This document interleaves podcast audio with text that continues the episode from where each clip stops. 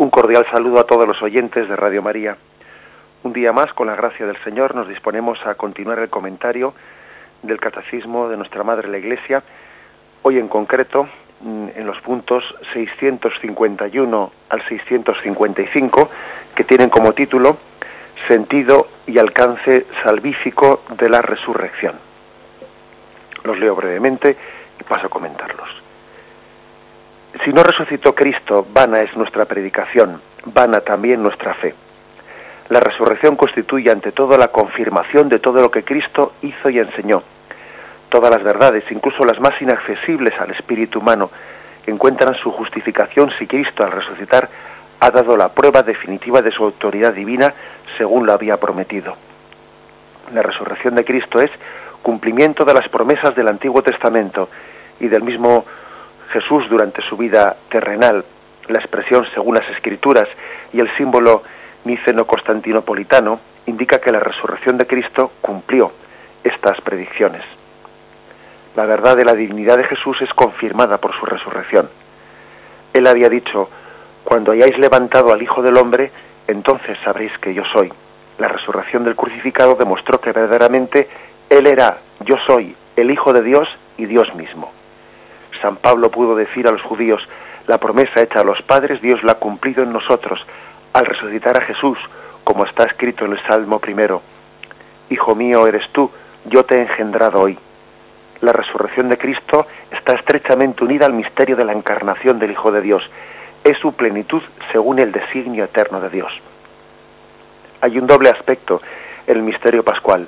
Por su muerte nos libera del pecado, por su resurrección nos abre el acceso a la, nueva vida.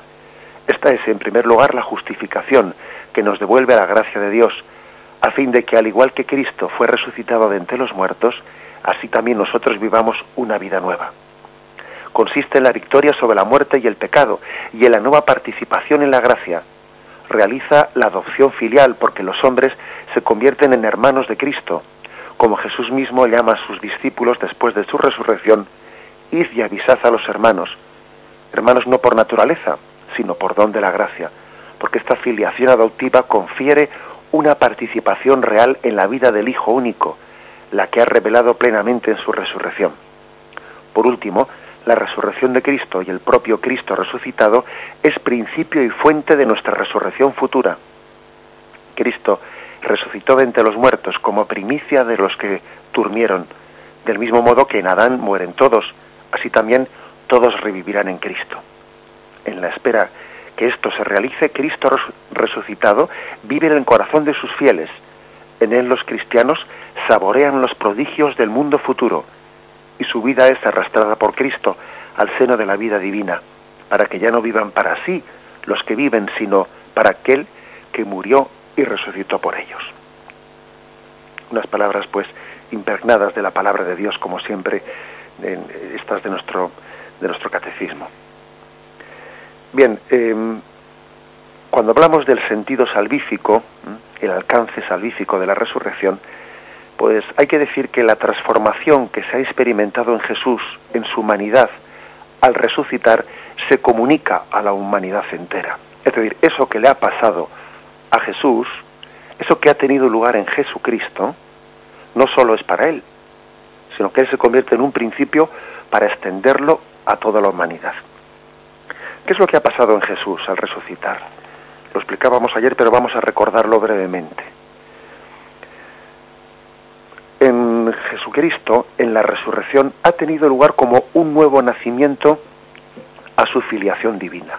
Él ya era hijo de Dios por naturaleza, desde siempre, desde toda la eternidad, y desde la encarnación también, era hijo de, hijo de Dios también en cuanto a su humanidad.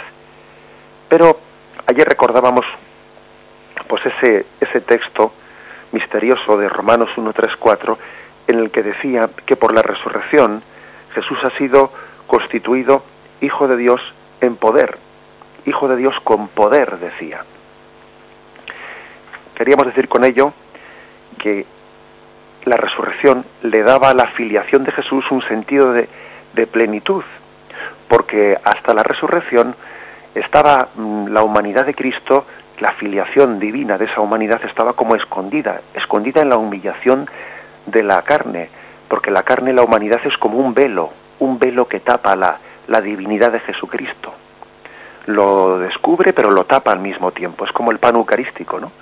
El pan eucarístico que, cuando lo exponemos en la custodia, ese pan es, eh, está significando lo que quien verdaderamente está dentro de él, ¿no? El pan nos recuerda que en él se contiene realmente y sustancialmente el cuerpo y la sangre de Cristo. Nos lo desvela, pero nos lo oculta al mismo tiempo. Así pasa con la humanidad de Jesucristo, que desde la encarnación, por la humillación que supone la encarnación, está descubriendo, pero al mismo tiempo velando, ocultando la divinidad, la filiación divina de esa persona divina. Pues bien, ocurre que en el momento de la resurrección, el Mesías es entronizado en su gloria. Es de esta forma la cualidad del Mesías queda perfectamente expresada. Podríamos decir que aquella primera filiación divina, la, que tenía por naturaleza, ahora se prolonga y se expresa plenamente en la gloria. Al encarnarse, el Hijo comunicaba su filiación divina a su naturaleza carnal, pero antes de la resurrección esa filiación no había podido penetrar enteramente la naturaleza humana de Jesús, hacerla pasar a ella sus privilegios y su gloria divina. Estaba como despojada la humanidad de Jesús de esos de, esa gloria, de esos privilegios de la gloria divina, porque voluntariamente también había renunciado, no, no retuvo ávidamente el ser igual a Dios, sino que se despojó de su condición divina. Eso que dice Filipenses, ¿no? pues ahora ese despojarse de su condición divina ahora es recuperado en la condición gloriosa. Eso es lo que le pasa a Jesús. Él se había despojado de su condición divina, abrazando la humillación de la humildad de la carne, y ahora en la resurrección recibe pues esa plena glorificación. Es como si la divinidad empapase más plenamente la humanidad de Jesucristo. Y eso ha tenido lugar en Jesús, en ese momento por eso es cuando se dice que ha sido constituido hijo de Dios en poder, no es porque antes no fuese hijo de Dios, sino como diciendo, ahora le ha empapado plenamente tras la resurrección toda la, toda la humanidad. Bien, y constituye una auténtica novedad, una, auténtica novedad.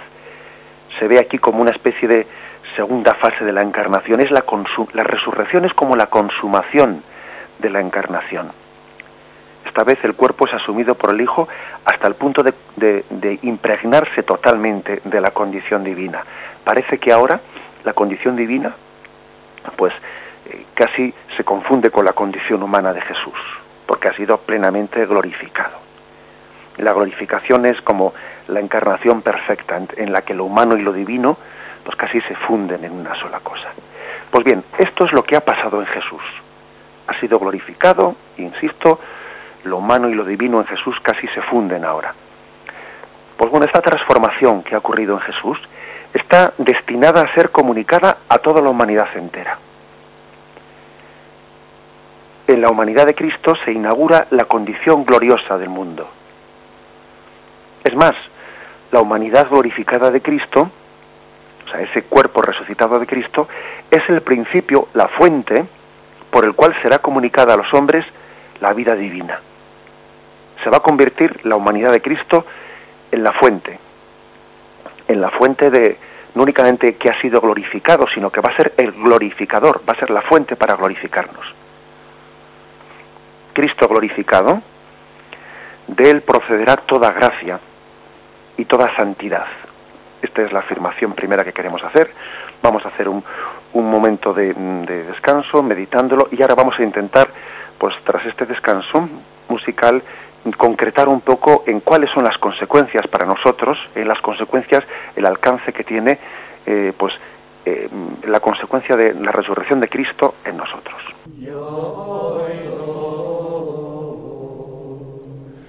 Cogitatum tuum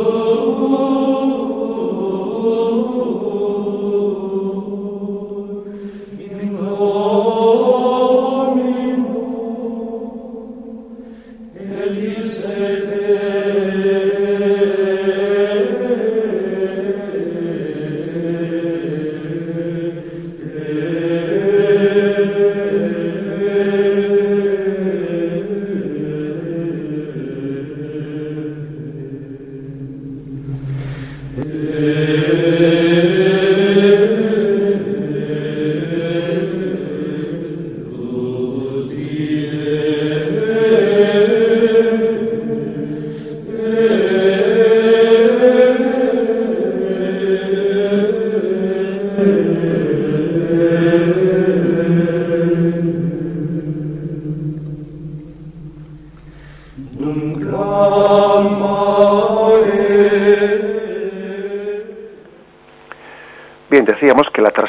Que ha tenido lugar en Jesús, pues está destinada a ser comunicada a todos nosotros. Su glorificación, pues es el principio y la fuente de la nuestra. ¿Y esto en qué cosas concretas se traduce?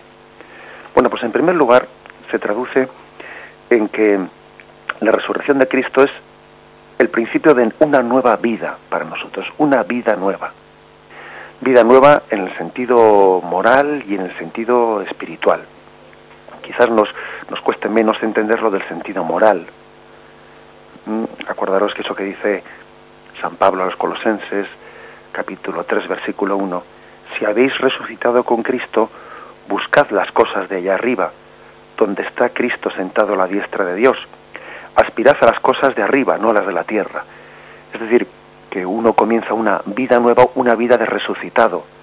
La vida que Cristo resucita en nosotros, Cristo nos hace resucitar a nosotros, pues cuando también vivimos en gracia. Vivir en gracia es mm, ser resucitado por Cristo. Y esto no es pequeña cosa si, si milagro de Cristo era dar la vida a un muerto, mayor milagro es la participación de esa vida resucitada de Cristo cuando vivir, vivimos en gracia. A veces no valoramos, ¿no?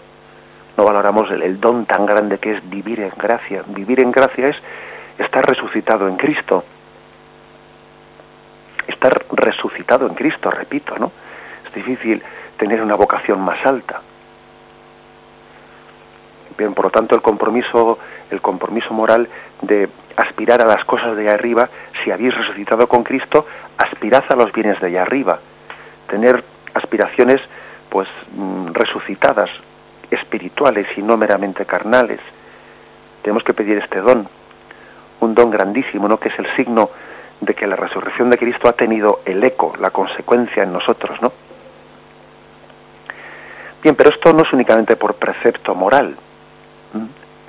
Esto es así porque es que espiritualmente Cristo nos ha comunicado su vida. Él es el principio de una vida resucitada. Fijaros que San Pablo, en sus cartas, mm, continuamente está hablando, continuamente está hablando de, de vivir en Cristo, en Cristo Jesús, en el Señor, alegraos en el Señor, en el Señor Jesús. Están totalmente las cartas de San Pablo empapadas e impregnadas de esas expresiones, en Cristo. Fijaros que yo he contado la expresión en Cristo 80 veces, en Cristo Jesús 47 veces, en el Señor 57 veces, en el Señor Jesús 7 veces, en las Sagradas Escrituras. Es decir, San Pablo utiliza esa expresión como una especie de comunión con Cristo resucitado. Vivir en Cristo, es decir, ahora mismo nuestra comunión con Cristo es la comunión no con el Cristo terreno, el que vivió aquí en la tierra, sino con el que está ahora en el cielo. Estamos unidos en Cristo, porque Cristo vive ahora y su vida eh, la estamos recibiendo. Máxime, como decía antes, máxime cuando Él nos da el vivir en gracia, es su vida la que está en nosotros, como los sarmientos están unidos a la vid. Su, su sangre pasa por nuestras venas, su vida de gracia es nuestra vida de gracia su vida resucitada es nuestra vida resucitada. Tal es la unión de vida que tenemos con Él. Eh, pensad en esa imagen de la vid y los sarmientos y así podemos entender que su vida es nuestra vida. Estamos insertados en Él. Bien, hay muchos textos, muchos textos que de la Sagrada Escritura que, que nos recuerdan esto, que Jesús ha venido para que tengamos vida y la tengamos en abundancia para que su vida sea la nuestra, dice Juan 10, 10. Fijaros, por ejemplo, este texto de Juan 7, 1, 2. Así habló Jesús y alzando los ojos al cielo dijo, Padre, ha llegado la hora, glorifica a tu Hijo, para que tu Hijo te glorifique a ti, y que según el poder que le has dado sobre toda carne, dé también vida eterna a los que tú le has dado. Es decir, Cristo va a ser glorificado por su muerte y resurrección, y entonces Él dice este texto, dé también vida eterna a todos los que tú le has dado. La vida eterna que el Padre le va a dar a Cristo, Él nos la ofrece a nosotros. Y no se refiere únicamente a la vida eterna como al destino en la otra vida del cielo, ¿eh? ciertamente que también, Pero esa vida eterna del cielo comienza en nosotros, está incoada en nosotros en la vida en gracia. Vivir en gracia es pues el adelanto del cielo. Dios está en nosotros. Fijaros en más expresiones, como por ejemplo la de Juan 14, 19. Dentro de poco el mundo ya no me verá, pero vosotros sí me veréis, porque yo vivo, y también vosotros viviréis. Fijaros qué expresión ¿eh? tan profunda. El mundo no le verá a Cristo resucitado. Este es el discurso que Jesús pronunció después de la cena, ¿eh? cuando ya él sabía que se acercaba a su pasión. Dentro de poco el mundo ya no me verá, pero vosotros sí me veréis, porque yo vivo y también vosotros viviréis. Es decir, el primer fruto de la resurrección es vivir en Cristo. Que su vida sea una, su vida resucitada, tiene una prolongación en nosotros, que somos también el cuerpo místico de Cristo. Y no solo ha resucitado la cabeza, sino que en Cristo, que es la cabeza del cuerpo místico, hemos resucitado sus miembros. Si le permitimos a Cristo, ¿no? Pues que esa resurrección se produzca en nosotros. Si también mortificamos, pues esa tendencia que tenemos también a, a la muerte, al pecado, ¿no? Tenemos que permitirle a Cristo, ¿no? Abrirnos a, su vida de gracia.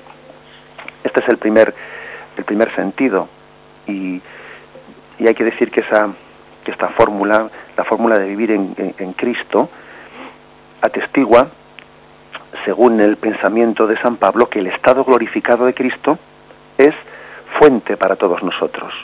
Aquí estamos percibiendo pues toda la, toda la gracia, es decir, eh, es una vida según el Espíritu Santo.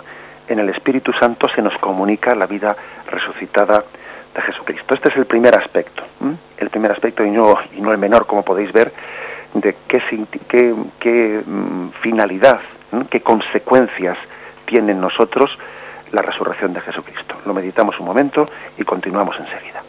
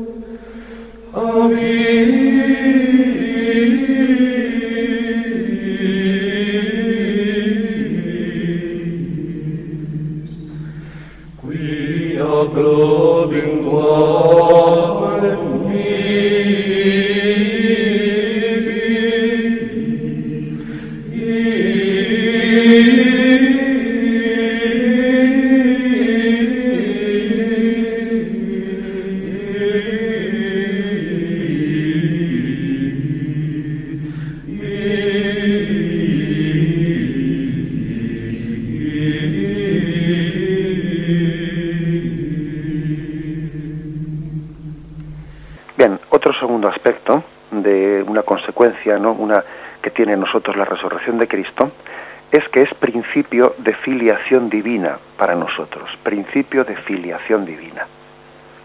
Como veis, también es algo unido a lo anterior que hemos dicho, pero bueno, podemos también distinguirlo porque hay textos de la Sagrada Escritura que también así lo, lo, lo matizan. Recibimos la vida en Cristo, como hemos dicho antes, pero bajo un matiz importante, y es que somos hijos de Dios en Cristo, la resurrección es principio de filiación divina. Fijaros, por ejemplo, Romanos 8, 14, 17. En efecto, todos los que son guiados por el Espíritu de Dios son hijos de Dios. Pues no recibisteis un espíritu de esclavos para recaer en el temor. Antes bien recibisteis un espíritu de hijos adoptivos que nos hace exclamar, Abba, Padre, el Espíritu mismo se une a nuestro espíritu para dar testimonio de que somos hijos de Dios. Y si sois hijos, también herederos, herederos de Dios y coherederos de Cristo, ya que sufrimos con Él para ser también con Él glorificados. O sea que hemos sido también glorificados en la filiación divina, pues con la resurrección de Cristo hemos sufrido con Él en la pasión, en la pasión de nuestra vida, para ser también glorificados con Él y esto nos, nos, nos ha permitido mm, recibir no un espíritu de, esclavos, no, sino un espíritu de hijos de Dios. podemos utilizar la imagen de un injerto, ¿eh? los que todos los oyentes que, que, han conocido también pues la el mundo pues el mundo rural han visto en el campo cómo se hace un injerto, no un injerto a un árbol. Bien, pues todos nosotros por la resurrección de Cristo hemos sido injertados, injertados en la relación que tiene Jesús, el Hijo, con el Padre. Y entonces él, que tiene una relación de ser hijo por naturaleza, nosotros cuando somos injertados en ese árbol, en ese, en ese tronco que une la, la filiación entre el Hijo y el Padre, al ser injertados ahí, también eh, estamos por gracia, no por naturaleza, sino por gracia, estamos participando de la misma filiación. Imaginemos la imagen del injerto, ¿eh? pero el injerto hace que la misma, la misma vida sea eh, la misma vida que hay dentro de ese tronco de, la filiación natural entre Cristo y el Padre sea nuestra. Es verdad que era nuestro es por pura gracia, porque hemos sido injertados, porque no nos correspondía estar ahí.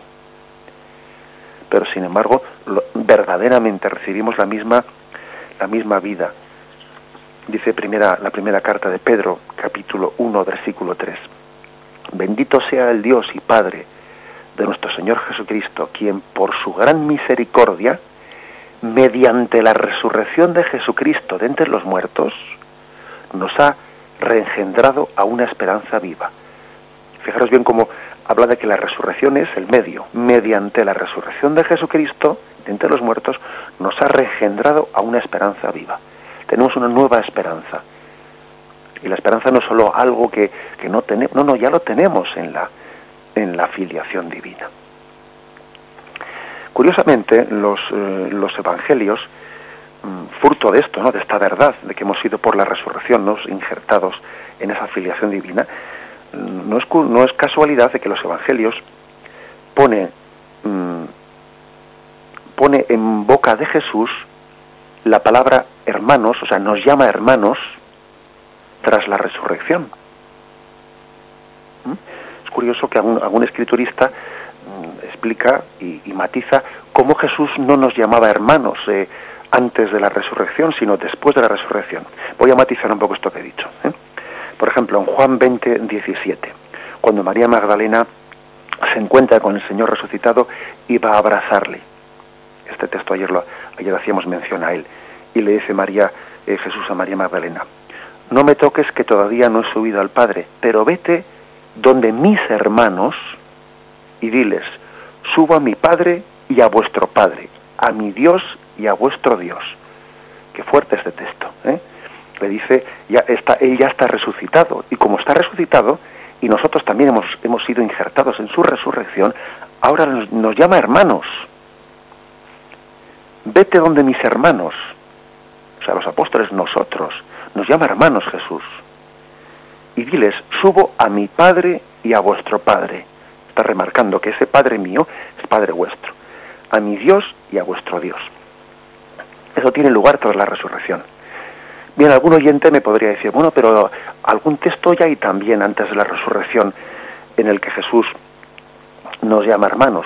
Por ejemplo, cuando está Jesús predicando, dice Mateo 12:50, ¿no? Cuando está Jesús predicando y le dicen, oye, tu madre y tus hermanos están ahí fuera, están fuera esperándote.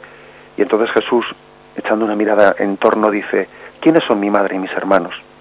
Estos son, estos son mi hermano y mi hermana y mi madre, los que buscan la voluntad de Dios y la cumplen. Eso está dicho antes de la resurrección, sí, pero fijaros que está dicho en un sentido, en un sentido metafórico. ¿Mm? Es un sentido metafórico de decir, estos son mi hermano y mi, y mi, y mi hermana y mi, y mi madre, los que buscan la voluntad de Dios, pero no está dicho en un sentido propio, es un sentido metafórico en el que lo que se quiere decir es que con Jesús uno tiene uno tiene un vínculo más estrecho por buscar la voluntad de Dios que por, que por ser carnalmente eh, pues de, de, la misma familia que Jesús. Y Jesús lo que quería remarcar es que uno está más unido con Él en la medida en que busca la voluntad de Dios que no en la medida que tiene menos vínculos de carne, porque los primos que estuviesen fuera, incluso la Virgen María, tiene más vínculo con Jesús por el hecho de, de ser aquella que busca la voluntad de Dios, que no por el hecho de ser meramente desde el punto de vista eh, físico madre de Jesús. Es mayor el vínculo espiritual que el vínculo carnal de, de María con Jesús. Aquello, por lo tanto, eh, eso llamarnos hermano, hermana o madre, era un sentido más bien metafórico. Pero es que el sentido propio de la palabra, de llamarnos Jesús hermanos a nosotros, solo lo, lo dice después de la resurrección. Vete y dile a mis hermanos, le dice a María Magdalena, subo a mi Padre y a vuestro Padre, a mi Dios y a vuestro Dios. Lo cual esto está subrayando que somos hechos, que recibimos la filiación divina, pues en la resurrección. Que a nosotros se nos comunica en el bautismo, ¿no? Y nosotros somos injertados en esa, en, esa relación que tiene Cristo con el Padre. Es algo maravilloso, algo que debemos de meditar, algo en lo que debemos de gozar. A veces no gozamos de los tesoros que tenemos, ¿eh? Llevamos en nosotros pues, todo lo que podíamos llegar a soñar y a necesitar para ser felices y, y en vez de gozarlo y disfrutarlo, pues estamos añorando otras, otras, mm, bueno, pues mm, yo diría otras pequeñeces, ¿no? Sin gozar del tesoro que tenemos, que es el tesoro del vivir en Cristo, vivir en Cristo Jesús, de ser hijos de Dios por la resurrección, constituidos por la resurrección de Jesucristo. Vamos a meditarlo antes de continuar.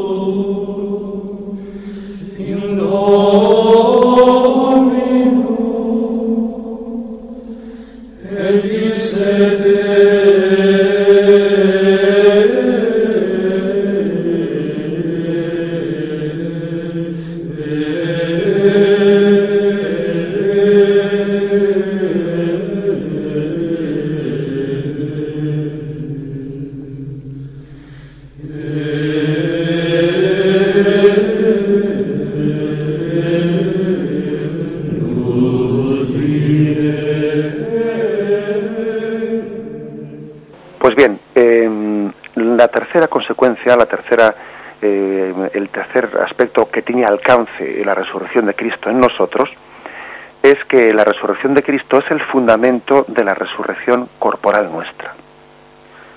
Su resurrección, pues es el, el comienzo y la fuente de nuestra resurrección. Hay textos como en los textos eucarísticos de Jesús, cuando Él nos dice que el que come mi carne y bebe mi sangre, resucitada, no lo olvidemos, tiene vida eterna y yo lo resucitaré en el último día. Cuando comulgamos estamos recibiendo el cuerpo resucitado de Cristo, la sangre resucitada de Cristo. Y, es, y es prenda de nuestra resurrección. Por ejemplo, tenemos el texto 1 Corintios 15, versículo 20-22, en donde, donde también se nos habla de cómo, cómo nosotros de alguna manera estamos Mm, participando de lo, de lo mismo que le ha ocurrido a Cristo. Dice así, pero no, Cristo resucitó de entre los muertos como primicia de los que durmieron. La primicia pues eh, es el adelanto de lo que después viene detrás, ¿no? Porque habiendo venido por un hombre la muerte, también por un hombre viene la resurrección de los muertos. Pues del mismo modo que en Adán mueren todos, así también todos revivirán en Cristo. A Cristo se le llama en la Sagrada Escritura primogénito de entre los muertos primicia de entre los muertos. ¿Qué quiere decir eso? Pues quiere decir que después vienen detrás los hermanos menores. Ser la primicia, pues es el adelanto de lo que después, viene detrás. Ser el primogénito es el mayor y nosotros somos los menores, pero vamos detrás suyo. Cristo es, eh, es la inauguración de la resurrección y como existe un cuerpo místico unido al de Cristo, resucitada de la cabeza, se va como expandiendo, ¿no? Como expandiendo esa transformación que ha tenido lugar en Jesucristo, se va expandiendo en, nosotros. Dice 1 Corintios 15, 36, dando un paso más. Pero dirá alguno, ¿cómo resucitan los muertos? ¿Con qué cuerpo vuelven a la vida? Y dice el necio, lo que tú siembras no revive si no muere y lo que tú siembras no es el cuerpo que va a brotar, sino un simple grano de trigo, por ejemplo, o de alguna otra planta. Es curioso porque aquí eh, está, mm, se hace una imagen en la Sagrada Escritura en la que se compara totalmente lo que ocurre en nosotros en la muerte, resurrección, con lo que ha ocurrido en Jesucristo. Eso que dijo Jesús, si el grano de trigo no cae en tierra y muere, queda él solo, pero si muere da mucho fruto. Bien, eso que él dijo se puede, se refiere a su propia muerte y resurrección. El cuerpo de Cristo es como un grano de trigo que cae y muere y así muriendo da fruto. Y también se puede referir a nosotros. Es decir, eh, al morir, al morir se, se produce también algo meritorio en nosotros porque unidos a Jesucristo, por supuesto, sin, sin, estar unidos a Jesucristo no hay nada de meritorio en nuestra muerte, todo lo contrario, más que meritorio es consecuencia del pecado. Pero es que si la muerte de Cristo fue meritoria, claro, Cristo por su muerte nos mereció la salvación y por su resurrección nos la comunicó. La muerte merece la salvación, la resurrección la, la entrega, la comunica. Bueno, pues eso que ocurrió en Cristo también pasa en nosotros. Morir en nosotros llega a convertirse también en algo meritorio muchos de los oyentes pues que me estarán ahora mismo escuchando pues habrán tenido también a veces pensando en la muerte les habrá resultado algo costoso y, y yo, cómo moriré y, y, uno igual tiene miedo a la muerte y tiene miedo a la soledad.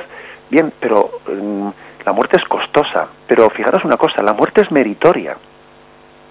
Es meritoria porque es entregar nuestra vida. Lo, lo mismo que dijo Jesús a mí nadie me quita la vida sino que soy yo el que la doy voluntariamente todos los cristianos deberíamos de repetir esa palabra en nuestra oración delante de Dios. Jesús, no es que me quiten la vida, es que te la entrego voluntariamente. Cuando vengas a buscarme, mm, no vas a venir como ladrón, sino yo quiero salir a tu encuentro, quiero entregarte mi vida. No quiero sentir tu llegada última, la llegada de la muerte, como alguien que me arrebata algo, sino quiero ser yo el que salga a entregártela. La muerte, para los cristianos, pues, llega a ser algo meritorio. Meritorio porque, bueno, y, y también nos cuesta, evidentemente, porque tenemos una tendencia carnal, que lucha y ¿no? Lucha a, agarrarse a, bueno, pues a lo que podemos palpar y tocar. Pero, repito, ¿eh? si en Jesús la muerte fue la que nos mereció la salvación y la resurrección la que nos mm, comunicó esa salvación, pues en nosotros también pasa lo mismo el grano de trigo tiene que morir para dar fruto. Y es necesaria esa muerte para que después se comunique la, salvación tras ella. El grano de trigo muere y si no muere no da fruto. Si tampoco nosotros no morimos no recibimos pues la glorificación de la resurrección. Lo que le pasó a Jesús le pasa a nosotros. Es que Él es el primogénito, es que Él es la primicia. Nuestro destino lo vemos en Jesús. No sé si nos hemos dado cuenta de esto. Cada vez que nos asomamos a los evangelios, eh, estamos, aparte de conociendo a Jesús, es un espejo. Lo que vemos en Él, ese es nuestro destino. El destino de Jesús es el nuestro. Cuando la gente hace esa especie de comentario facilón, ¿no? Bueno, no ha venido nadie del otro mundo a contarnos lo que hay allí. Pues hombre, la verdad es que creo que aparte de ser un comentario facilón, creo que tiene algo de, de inadecuado, porque es que en Jesús vemos nuestro destino Jesús es el grano de trigo que muere para dar fruto y eso mismo es nuestro destino. Estamos llamados a morir para dar fruto, para poder tener una vida resucitada. Cada vez que comulguemos, ¿no? Cada vez que comulguemos estamos preparando nuestra resurrección. El que come mi carne y bebe mi sangre tiene vida eterna. La vida eterna comienza ya en la vida en gracia alimentada por la comunión y yo le resucitaré en el último día. La comunión, por lo tanto, bien hecha, hecha en gracia, con la plena apertura pues, a, la, a la gracia divina, nos está ya preparando ¿no? para la resurrección, nos prepara para morir y nos prepara para vivir. En resumen, ¿no? la resurrección de Cristo es el fundamento también de nuestra resurrección. Él es primogénito de entre los muertos, Él es la primicia de entre los muertos. Nosotros somos, por lo tanto, la consecuencia. Somos, pues, los hermanos menores que resucitaremos en Él y junto a Él. Lo meditamos un momento antes de continuar.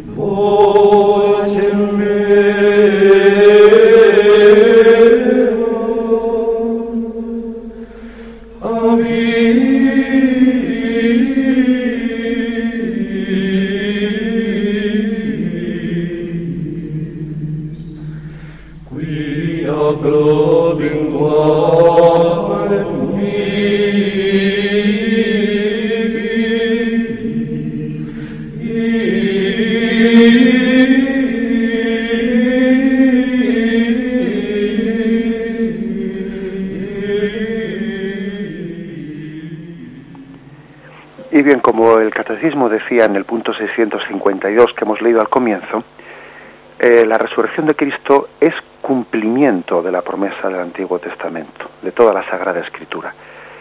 Fijaros que, por ejemplo, en la primera carta de San Pablo a los Corintios, capítulo 15, versículo 4, dice, ¿no? Que fue sepultado y que resucitó al tercer día según las Escrituras. Daros cuenta de que este término no, nos, resulta absolutamente pues, familiar porque incluso ha sido incorporado al credo, ¿no? Al credo niceno-constantinopolitano, que tiene una palabra un poco larga, pero es el credo largo de los dos credos que rezamos, el credo largo de la, de la misa. En ese credo se dice, según las escrituras, fue sepultado según las escrituras, resucitó según las escrituras. Esa, esa insistencia, según las escrituras, es mucho más importante de lo que nosotros pensamos. Tengamos en cuenta que había una expectación y la expectación era eh, quién era el Mesías esperado por Dios. Y era de todo necesario para reconocer ese Mesías verdadero, distinguirlo de los falsos, que el Mesías verdadero diese pleno cumplimiento a las escrituras. Pues bien, ese, ese cumplimiento pleno de todo lo anunciado en el Antiguo Testamento eso que le dice Jesús a los discípulos de Maús, ¿no os dais cuenta de que era necesario que el Mesías padeciese según estaba escrito en las Escrituras? Cuando Jesús con paciencia no les va repasando todo lo que se refería a él en las sagradas escrituras. Bien, pues eso que le dice Jesús a los dos discípulos de Maús, bueno, pues es, ese es, es eh, remarcar que la resurrección es cumplimiento, cumplimiento de, de todo lo prometido de las Sagradas Escrituras, incluso en lo profetizado por Jesucristo. Eh, no olvidemos que Jesús profetiza repetidamente su muerte y resurrección. El Hijo del Hombre va a ser entregado a la muerte y, resucitará al tercer día. Es muy importante ¿eh? el aspecto del cumplimiento de la Sagrada Escritura, porque así porque dado que la Sagrada Escritura es inspirada por Dios, eh, la divinidad de Jesucristo pues se traduce en que en que lógicamente como él mismo es el que ha inspirado por el Espíritu Santo, Dios ha inspirado las Sagradas Escrituras, si Cristo es Dios, lógicamente Él da cumplimiento a las Sagradas Escrituras, porque no es posible que Dios se contradiga, sino que Él mismo da cumplimiento a lo que Él mismo inspiró. Eso es algo importante para reconocer en Jesús el Mesías esperado. Pero además también es importante la resurrección para descubrir en Él su divinidad, su divinidad. Es verdad que Jesús había hecho milagros, es verdad. Sí, pero los milagros de Jesús, si se hubiesen quedado únicamente en, ciertos signos salvíficos que hizo con los demás, pero claro, si no los hubiese hecho consigo mismo, acordaros de esas palabras cuando está Jesús crucificado, algunos le increpan diciendo, ¿y este que salvó a los demás no podía salvarse a sí mismo? Claro, esa sospecha era una sospecha que tenía ¿eh? su razón de ser. Sí, sí, ya nos contaron que hizo algunos milagros y que resucitó no sé quién, pero claro, aquí si él, si él mismo no es capaz de tener eh, pues poder, ¿no? Para consigo mismo, parece que su divinidad, su principio de mm, salvífico, pues era limitado, ¿no? Esa sospecha tenía su razón de ser. Por eso la, la resurrección la resurrección es la plena confirmación también de la divinidad de Jesucristo. Dice la Sagrada Escritura, no era posible que la muerte contuviese al autor de la vida. No era posible que la muerte tuviese preso, tuviese esclava, ¿no? Al autor de la vida. La vida vence a la muerte. Y esta es también la confirmación de la divinidad. Cristo ha matado a la muerte. Quedémonos con esta expresión. ¿eh? Cristo ha matado a la muerte. Dios es un Dios de vida. Dios no es un Dios de muertos, es un Dios de vivos. Dios que es el autor de la vida, Él no creó la muerte. La muerte se introdujo como consecuencia del pecado. Dios es un Dios de vida. Y, en, el, en el culmen, ¿no? De, de, este principio, de esta afirmación que Dios es un Dios de vida, podemos llegar a decir, y Dios ha dado muerte a la muerte, muriendo, ha dado muerte a nuestro principal enemigo, y, la ha destruido desde dentro, haciendo de la vida el único principio, la única vocación a la que estamos destinados. Bien, concluimos aquí, ¿eh? diciendo también que como la resurrección es la plena proclamación de la divinidad de Jesucristo. Él es el que es el Dios de la vida, el Dios autor de la vida, que ahora resucitando nos la comunica a todos. Concluimos aquí el comentario de hoy del al Catecismo de nuestra Madre de la Iglesia y como siempre hacemos, animamos a nuestros oyentes a formular sus preguntas eh, o también a hacer sus aportaciones llamando al teléfono 917 107 700 917 107 700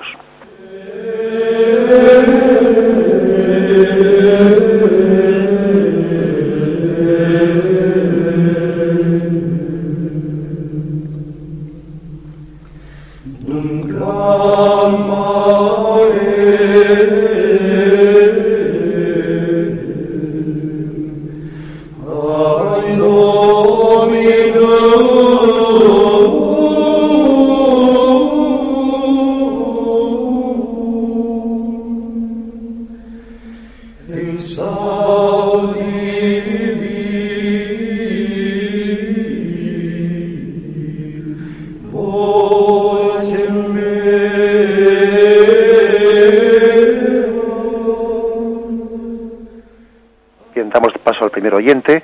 Buenos días, ¿con quién hablamos? Buenos días. Buenos días. Un hermano religioso, Pedro. Bien, Pedro, buenos días.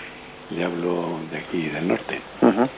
Esto, pues quería injertar de una manera así, un poco metafórica, pues su palabra con la mía, para esto del árbol ese que viene del Padre. Yo he tomado una, unas ditas aquí, una especie de, de croquis, ¿no?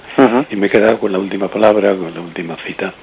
Dios dio muerte a la vida Dios en el sentido pues de todopoderoso dio muerte, pues el muerte pues, en todos los sentidos, pero no a la vida precisamente material eh, solamente, sino también a nuestras deficiencias y, imposibilidades que, tenemos a servir, perdón.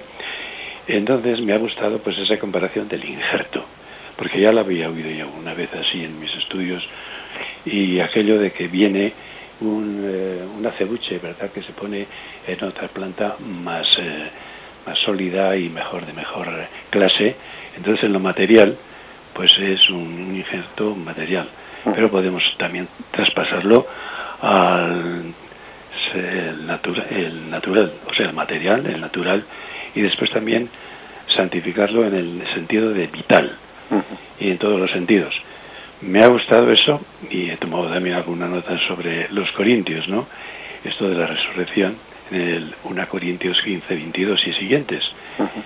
Y lo de la palabra hermanos también me, interpela, que dice Jesús hermanos solamente después de la resurrección a sus discípulos, a sus, a sus amigos y compañeros. Pues nada, que mm, yo no sé si mi, mi interpretación es correcta y escucho su, su explicación. De acuerdo, Pedro, muchas gracias. Bien, especialmente yo remarco lo que has dicho de que esto pues está llamado a ser algo vital, ¿eh? no únicamente un principio teórico, no, sino que ojalá ese ser injertados, etcétera, hagamos de ello un principio vital. ¿eh? Damos eh, gracias al Señor por porque nos haga entender esos misterios y, y que igual, bueno, pues de, de, esa comprensión un poco mental, ¿no? Pues pasemos a una vivencia vital, eso es lo que lo que deseamos. Adelante. Eh, hablamos con el siguiente oyente. ¿Con quién hablamos? Buenos días. Buenos días. Buenos días. Bueno, mm, acaba de, exponer el anterior, pues en lo más importante, ¿no? Pero para mí lo que más me, motiva es que nos hace uno con Él, que nos hace auténticos hijos de Dios y que nos resucita con Él. O sea que, que cuando comulgas, pues te unes a ese Cristo resucitado y como hermana menor de Él, hija de Dios, y por lo tanto, pues eso te, vamos, te motiva de tal manera mm, que, que puedes salir ya de, la Eucaristía a encontrarte con los hermanos y comunicar ese gozo. Si verdaderamente mm, fuésemos conscientes de todo esto, pues viviríamos la vida mm, gozosa continuamente y la gente pues nos seguiría y se interpelaría, ¿no? Y esa es la gracia que pedimos al Señor y que le siga iluminando a todos los sacerdotes para que nos lleven por este camino. Padre, gracias. Bien, muchísimas gracias a usted. Bien, pues es cierto eh, lo que ha aportado esta, esta oyente, es decir, que el gozo y la alegría, eh, pues es un signo, eh, es un signo porque, claro, es bastante incomprensible que uno afirme estos principios de decir, bueno, pues que, que, que, que, estamos unidos, que somos una cosa en Cristo, vivimos en Cristo. Es difícil compaginar eso pues con el hecho de que luego uno viva amargado, ¿no? Vivo amargado. Es verdad que a veces uno tiene un carácter que es una cruz y, y el carácter es contradictorio con lo que está sintiendo en su corazón, porque siente, siente que está mm, pues mm, viviendo en Cristo resucitado y luego tiene un carácter que, que, que, bueno pero hay esa contradicción hay que mortificarla hay que mortificarla precisamente mortificar el carácter triste o melancólico o, o malhumorado es una forma para que se manifieste y demos testimonio de Cristo resucitado ¿eh? Hay que mortificar ese carácter y esa tristeza y esa melancolía para que Cristo viva en nosotros y podamos dar testimonio de que Cristo vive resucitado en nosotros. Adelante, saludamos al siguiente oyente. Buenos días, padre. Buenos días. Soy Carlos. Eh, quería mm, consultarle una de las cuestiones que a mí, como católico, me mm, cuesta entenderlas, aunque reconozco que muchas de las verdades son misterios que solo entenderemos cuando estemos con Dios es el siguiente, es la cuestión de, del pecado original. Usted, mm, digamos, usted no, la Iglesia que sé que la muerte viene a consecuencia del pecado, ¿no? Entonces, eso mm, mm, cuesta entenderlo cuando en la vida vemos que todo nace y muere, los animales, plantas. Entonces, cuesta entender que, que la muerte sea una consecuencia de un pecado. Muy bien. Y otra cuestión de lo que ha dicho usted hoy, no sé qué texto evangélico, si es de San Lucas o San Juan, sé que dice Cristo, el, el que come mi carne y bebe, mi sangre mmm, tendrá vida eterna, más o menos, y yo le resucitaré en el último día. Eso parece entender que el que no haga eso no resucitará en el último día, y creo que lo entiendo mal o no. Quería que me lo aclarara. De acuerdo. Muchas gracias, padre. Bien, muy bien. Muchísimas gracias a usted. Bueno, son dos consultas las que hace. Comienzo por la segunda, que igual es la más sencilla. Eh, ciertamente, pues el texto dice, yo le resucitaré en el último día. ¿Qué pasa? Que el que no comulgue no resucitará, sí, resucitar, resucitarán todos. Pero ahí se refiere ese texto, le resucitaré para la vida eterna. ¿eh? También habrá, también puede haber, ¿no? Puede haber una resurrección para una muerte eterna. De hecho, también resucitarán los cuerpos de aquellos que, que, que, pudieran estar, ¿eh? Que pudieran estar en el estado de condenación. Pero cuando en la Sagrada Escritura se habla de la resurrección, generalmente se entiende la resurrección para la vida eterna, para la vida eterna del cielo. Bien, eh, la otra pregunta que hace el oyente es referente a cómo se puede intentar entender ¿no? ese misterio de que, de que el pecado o la muerte se introduce por medio de, de, un pecado, del pecado. Ciertamente es propio de la naturaleza humana nacer, crecer y morir. Eso es propio de la naturaleza. La naturaleza tiene sus propias leyes biológicas y, y, es, y es limitada. Y como limitada que es, tiene un desgaste natural. Y le corresponde por naturaleza morir. Bien, pero lo que la Sagrada Escritura afirma era que el hombre, el hombre, eh, pues en el paraíso terrenal, en ese estado de gracia en el que había sido constituido, había sido preservado por pura gracia de Dios, había sido preservado de, de, eso que por naturaleza le correspondía, ¿no? Tenía unos dones preternaturales, se dice en teología.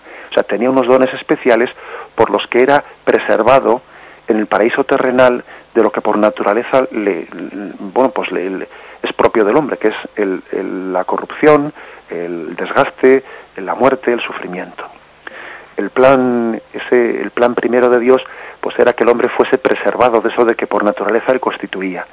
Y una vez que ocurre el pecado original, pues entonces parece como que no es que no es que se trate de que la muerte es una especie de castigo de decir bueno ahora voy a hacer voy a hacer que eh, que mueras por una especie de edicto de Dios dado desde fuera no sencillamente el hombre de alguna manera rompiendo su amistad con Dios se sale de esa especie de campana de cristal que era pues ese estado del paraíso terrenal en el que el hombre estaba preservado de lo que por naturaleza le correspondía y entonces mm, rota esa amistad con Dios mm, en el paraíso terrenal el hombre pasa a, a sufrir lo que por naturaleza le corresponde. No es que Dios le mande como la muerte diciendo, te mando un castigo por haber desobedecido. No, es que por naturaleza le correspondía eso. ¿eh? Es como cuando un niño un niño voluntariamente se suelta de la madre o no de su madre, que, no quiere ir agarrado la mano. Bueno, pues, pues Dios respeta que él se suelte de la mano, pero lo, le pasa lo que le pasa que se cae, porque por naturaleza el niño todavía no sabe andar y se cae. Es decir, que la muerte es la consecuencia natural de la naturaleza y cuando el hombre eh, rompió la amistad con Dios en, el, en el pecado original, pues comenzó a sufrir lo que por naturaleza le correspondía. Lo que ocurre es que el misterio de misericordia es pues que Dios nos llame a una vida no ya meramente de, una felicidad, no pues eh, en, el, paraíso, sino a un destino muy superior, que es la intimidad con Dios en el cielo y la filiación divina que Adán y Eva no tenían, ¿no? O sea que todavía después de este pecado podemos decir feliz pecado que ha merecido tal redentor, porque ahora somos llamados algo todavía, sí, aunque tengamos que morir, que Adán y Eva no tenían que morir, dirá alguno, es verdad, pero aunque tengamos que morir, nuestro destino es, por la misericordia de Dios, muy superior al que er, eran el de Adán y Eva. ¿eh? Ese podría ser un pequeño resumen de, la, de, esta pregunta que ha hecho este oyente. Tenemos el tiempo prácticamente cumplido. El siguiente oyente, una, una breve pregunta, por favor. ¿Soy yo? Sí, ¿con quién hablamos? Sí, buenos días. Buenos días. verdaderamente veo que tiene el Espíritu Santo ante tanta sutileza que, que va descubriendo. Mire, sería una traidora si me callo lo que tengo que decirle. El Señor me dejó un, recuerdo que fue un 1 de mayo, ver en el cielo una cruz blanca hecha de nubes y me llevó una alegría tal y una elevación que, que, bueno, yo em, me transformó, viví unos días de, alegría exultante verdaderamente y quisiera que el otro día oía un sacerdote decir que es muy difícil mm, vivir la cruz de gloria y que es más fácil ver la pasión cuando en Semana Santa y eso nos metemos más, pero que era más difícil pensar en el otro. Pues yo quisiera animar a las gentes a que abriesen los brazos y mirasen por la ventana al cielo y, a ver qué les deja sentir el Señor en esa gloria de la resurrección. y bueno, encantado de oírle, Padre. Muchísimas gracias. Señor nos bendiga a todos. Bien, tenemos ya nuestro tiempo cumplido. Agradecemos a todos los oyentes vuestra fidelidad, también a aquellos que habéis participado con vuestras llamadas. Con la gracia del Señor continuaremos el comentario del Catecismo de nuestra Madre la Iglesia. Alabado sea Jesucristo.